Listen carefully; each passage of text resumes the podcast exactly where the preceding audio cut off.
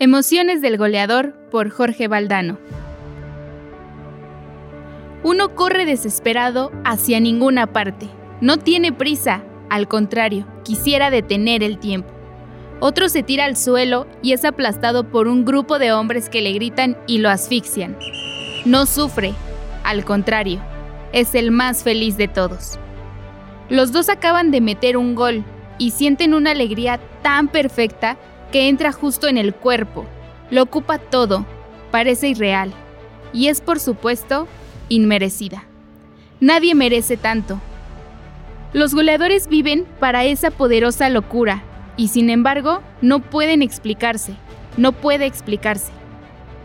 El gol nos regresa instantáneamente a la infancia, de modo que no nos extraña ver a un hombre hecho y derecho subir al alambrado, hacer el avioncito o bailar con el banderín del córner al compás de una música alegre, que les sale del alma y solo escuchan ellos.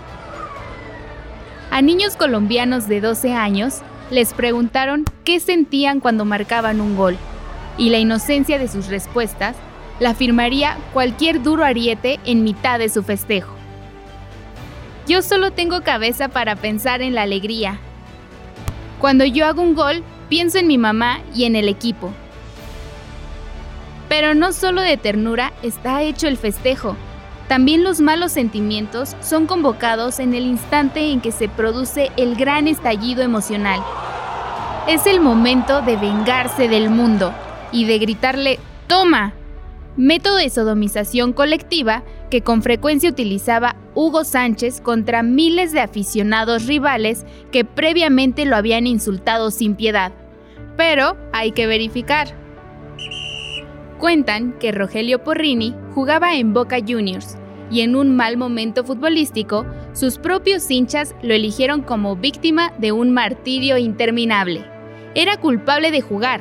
Si tocaba, porque tocaba. Si tiraba, porque tiraba. Si gambeteaba, porque gambeteaba. Y si la perdía, porque era la demostración de que todos los insultos anteriores eran justos. Pero un día, Porrini tuvo la oportunidad de contestar con contundencia a tanta incomprensión.